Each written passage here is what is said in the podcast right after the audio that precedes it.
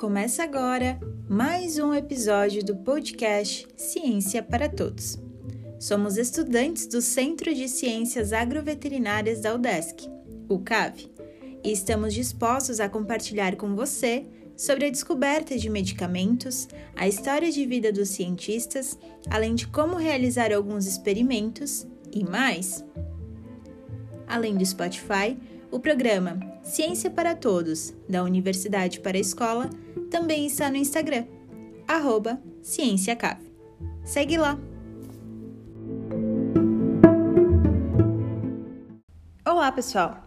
Hoje eu, Brenda, vou falar um pouco com vocês sobre a história da varfarina, um medicamento anticoagulante utilizado no tratamento e prevenção do tromboembolismo, que nada mais é que a formação de coágulos de sangue dentro de um vaso, podendo esse obstruir parcialmente ou totalmente o vaso sanguíneo.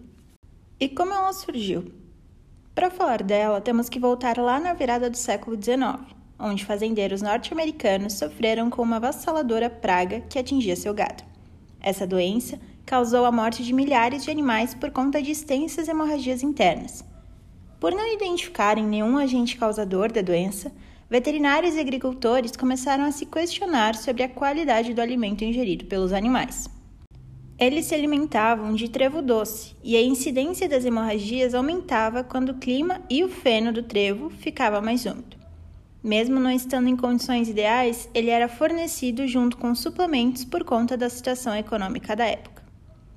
Essa enfermidade recebeu o nome de doença do trevo doce que se manifestava geralmente 15 dias após a ingestão do feno.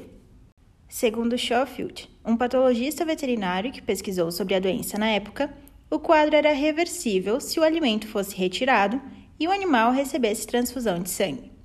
Além disso, constatou que a substância presente no feno conseguia resistir ao processo de digestão e atrapalhar o fígado na formação de um pró-coagulante chamado protrombina, ou inibir a ação da mesma.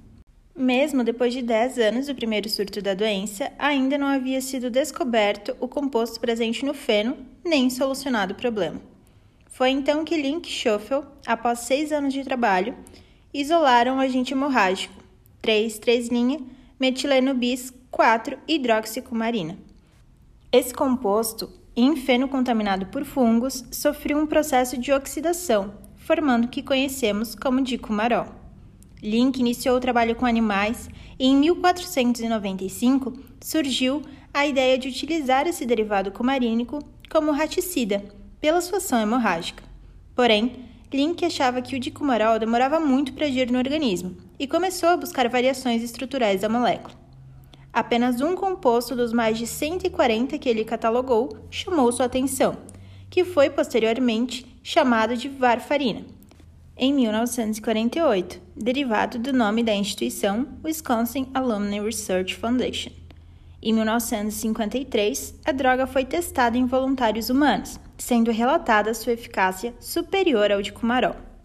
Foi apenas em 1955 que a varfarina foi utilizada realmente pela primeira vez, administrada no presidente Dwight Eisenhower, após ter sido vítima de um infarto agudo do miocárdio.